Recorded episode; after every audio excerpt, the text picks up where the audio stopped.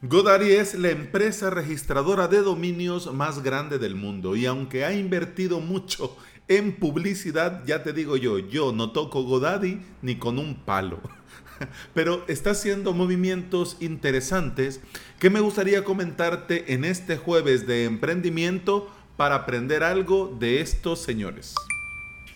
Pero antes de entrar en materia, bienvenida y bienvenido. Estás escuchando Implementador WordPress, el podcast en el que aprendemos de WordPress, de hosting, de VPS, de plugins, de emprendimiento y del día a día al trabajar online. Este es el episodio 471 y hoy es jueves 15 de octubre del 2020.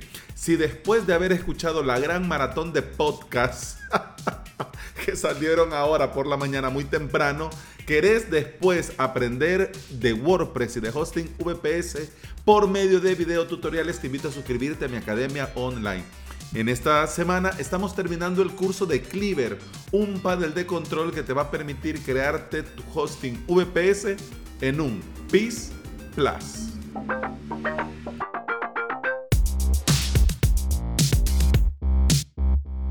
En un inicio, GoDaddy ofrecía una herramienta para crear sitios web y te daba alojamiento para seis meses por 89,95 dólares. Esto incluía una herramienta para crearte tu sitio web.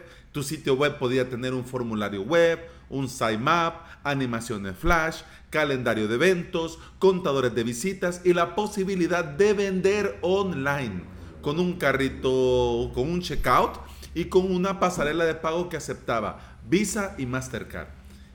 Te está, estamos hablando, te estoy hablando del año 2000. El año 2000, hace 20 años, GoDaddy ya venía marcando su propio camino. 10 años después, seguía con sus productos relacionados al desarrollo web, pero también hizo cosas muy raras. Hizo un marketplace que vendía desde un iPhone hasta vitaminas y cosas para adultos. Y digámoslo, jugueticos para adultos. y como si de algo positivo se tratara, tenían en el menú principal el videoblog de su CEO, de su creador, fundador, Bob Parson, haciendo Bob, haciendo gala de que es un macho, ya un señor mayor, macho en moto y rodeado de chicas jóvenes y sexys. Fíjate qué cosa más ridícula. Pero ahí estaba. Veías vos en el menú principal hosting, veías en el menú principal marketplace y, venía, y veías en el menú principal el blog de Bob. por Dios bendito. Pero bueno, el tiempo pasó. Y en el 2015 mandaron a tomar viento al señor Bob gracias a Dios, y se centraron en ofrecer servicios y paquetes sencillos. Y además en ese, bueno, en esos años, en el 2015, tenían ya una home, una web, una, un sitio web más ordenado, más limpio y digamos más minimalista, porque sus productos sus productos eran lo único que tenían ya en el menú. Y ya venían, comenzaban a hablar de socios claves desde la home. En el 2015 em, hacían mucha gala de su asociación con Office 365, para que te hagas una idea. Hoy, después de cinco años más, después de 20 años de su fundación, GoDaddy lo tiene más claro que nunca. Su menú sigue siendo muy claro. Dominios, página web, marketing, WordPress, hosting, seguridad web, correo y Office. Y nada más. Nada más. Claro, si te, te, comenzás a meter, vas descubriendo que dentro hay mucho más. Hay más servicios, hay más producto, hay más opciones y ves que GoDaddy se está ofreciendo como una plataforma sencilla pero potente, que permite a sus clientes encontrar su dominio ideal y crear su propio WordPress sin ningún esfuerzo. Para que en su menú principal diga WordPress, no es solo porque sí. Sabe GoDaddy que WordPress es al día de hoy el rey.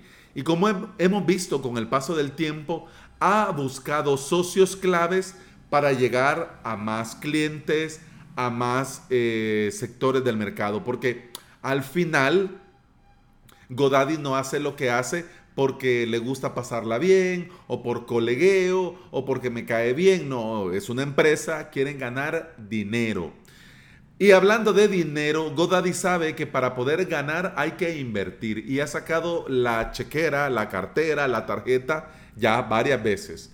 Eh, compró en el 2016 a WP Curve, compró en el mismo año a Manage WP, en el 2017 compró a Sucuri, en el 2019 compró a Coblox y recientemente en el 2020, mediados de septiembre del mes pasado, compraron a Sky En colaboración con WordPress han integrado un constructor de tiendas online con WooCommerce con el objetivo de facilitar a todo el mundo la posibilidad de tener WordPress y WooCommerce sin esfuerzos ni problemas. Te lo voy a decir que te lo debía haber dicho en un principio. Este no es un episodio patrocinado. A mí GoDaddy no me ha dado money para yo estar talking about. a mí no me ha dado ni un centavo por estarte diciendo lo que te digo. ¿Por qué te lo digo? Porque a mí me gusta ver lo que hacen estas empresas y cómo se mueven estas empresas para yo reflexionar sobre mi emprendimiento y cómo nosotros lo hacemos. Sí, los que estamos a pie, los que no decimos, sí, yo soy el CEO de Avalos.sv. No, no. Uno dice, sí, es mi emprendimiento, es mi academia online. No, estamos todavía en este, en este, en este escalón. Así que si vemos a estas empresas haciendo esto, yo te invito a que te sentes, lo reflexiones y hagamos eso mismo con este episodio y con Godari. ¿Qué vemos de esto? Veamos que en el camino, a la hora de emprender, en un principio, puede ser que nosotros no lo tengamos del todo claro y que no está mal pivotear, pivotar, probar y luego volver. Pero sea como sea, lo que estemos haciendo, tenemos que centrarnos siempre en nuestro cliente y no en nosotros. Porque al final tu producto no lo vas a comprar vos. Tu producto lo va a comprar tu cliente. Y yo creo que ahí por el 2010 Godaddy patinó muy fuerte mm, poniendo cosas que no venían al caso. Pero ya ahora han vuelto al redil, han vuelto al camino. Me parece muy curioso que de hecho WordPress.com esté tan liado, Automatic esté tan liado con Godaddy, porque en un futuro no muy lejano van a ser, va a ser una competencia. Claro, la gente mira a WordPress.com, que su competencia es Wix, que su competencia es Squarespace, pero ya tenés a una empresa con dinero, con recursos y con un arsenal de plugins, de plugins, ofreciendo alojamiento con el constructor y con los plugins incorporados por un mismo precio. Si vos te fijas, Ahora las empresas de hosting están comprando empresas de plugins para ofrecer soluciones más integrales. Es decir, no solo soy una empresa de hosting, también ofrezco estos servicios. Por ejemplo, Liquid Webs que compró eThemes acaba de comprar eh, Content Pro y WP Complete.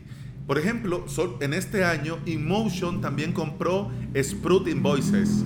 Y ahora Godaddy compra Sky Birch. Mm, míralo cómo va. O sea, están apostando al caballo ganador y están viendo quién hace más dinero y retiene a más clientes. Porque con tu VPS vos te podés ir a donde vos querrás. Con tu WordPress vos te podés ir a donde vos querrás. Pero si la empresa te da algo extra, pues ya a la hora de irte, vos dirías, hombre, pero si yo me voy, ya no tendría estos plugins, tendría que pagarlos a otro precio, no me tiene a cuenta, mejor me quedo aquí, para que te hagas una idea, ¿ya? ¿Cómo va la cosa? Y segundo, Godaddy nos deja una lección también muy importante. Debemos de acompañarnos de socios estratégicos que nos sumen, que nos aporten, que nos ayuden a alcanzar nuestros objetivos. En su momento lo hizo con Microsoft, con Office y ahora al día de hoy lo está haciendo con WordPress. Pero no solamente WordPress, sino que también está comprando diferentes compañías de desarrollo de plugins para integrarlo dentro y ofrecer más por menos. Yo sigo a GoDaddy y me parece muy interesante cada uno de sus movimientos. Ya te digo yo, no me patrocinan, no soy cliente ni voy a hacerlo nunca. Y yo sé que nunca hay que decir de esa agua no beberé y tampoco este cura es mi padre, pero eh, no, no, no, no, no, ni aunque me lo regale. si ya me, ya me estaba haciendo bullying Carlos Malfatti, porque hablé de yo, ¿no? Si de one and one, ya me estaba haciendo bullying en Instagram. ¿Te imaginas que yo salga diciendo que dejo el VPS y me voy a Godaddy? No, Dios mío, no. aunque sería una buena broma para esto del April Fool Day, de estos días de los santos inocentes. Sería una buena broma. ya viene, 28 de diciembre.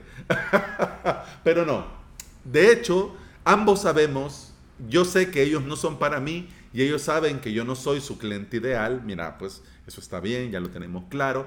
Pero sin lugar a dudas, me parece que están apostando fuerte por WordPress y quieren aprovechar todo el éxito de nuestro querido CMS para ofrecerle a sus clientes lo mejor, pero con ellos.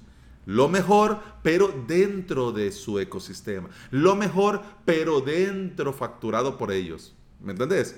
Al comprar Skyverge han sumado nada más y nada menos que 60 extensiones muy potentes de WooCommerce a ese imperio que están armando. Yo te invito a estar pendiente de estos pasos que están dando para comprobar que WordPress y WooCommerce son al día de hoy la mejor de las opciones para nosotros, para nuestros clientes y hasta para la propia GoDaddy. Y bueno, eso ha sido todo por hoy. Muchas gracias por estar aquí. Muchas gracias por escuchar. Te recuerdo que podías escuchar más de este podcast en todas las aplicaciones de podcasting. Por supuesto, Apple Podcast, Google Podcast, iBox y Spotify. Si andas por estos lugares y me regalas un comentario, un me gusta, una valoración, un corazoncito verde, yo te voy a estar eternamente agradecido. ¿Por qué? Porque todo esto ayuda a que este podcast llegue a más interesados en aprender y trabajar con WordPress en su propio hosting VPS. Nunca Godaddy. No, ahí no vayan. Ahí asustan. y bueno, gracias por escuchar. Continuamos mañana. Hasta entonces. Salud. Pum, pam, pum, pam, pum, pam, pam,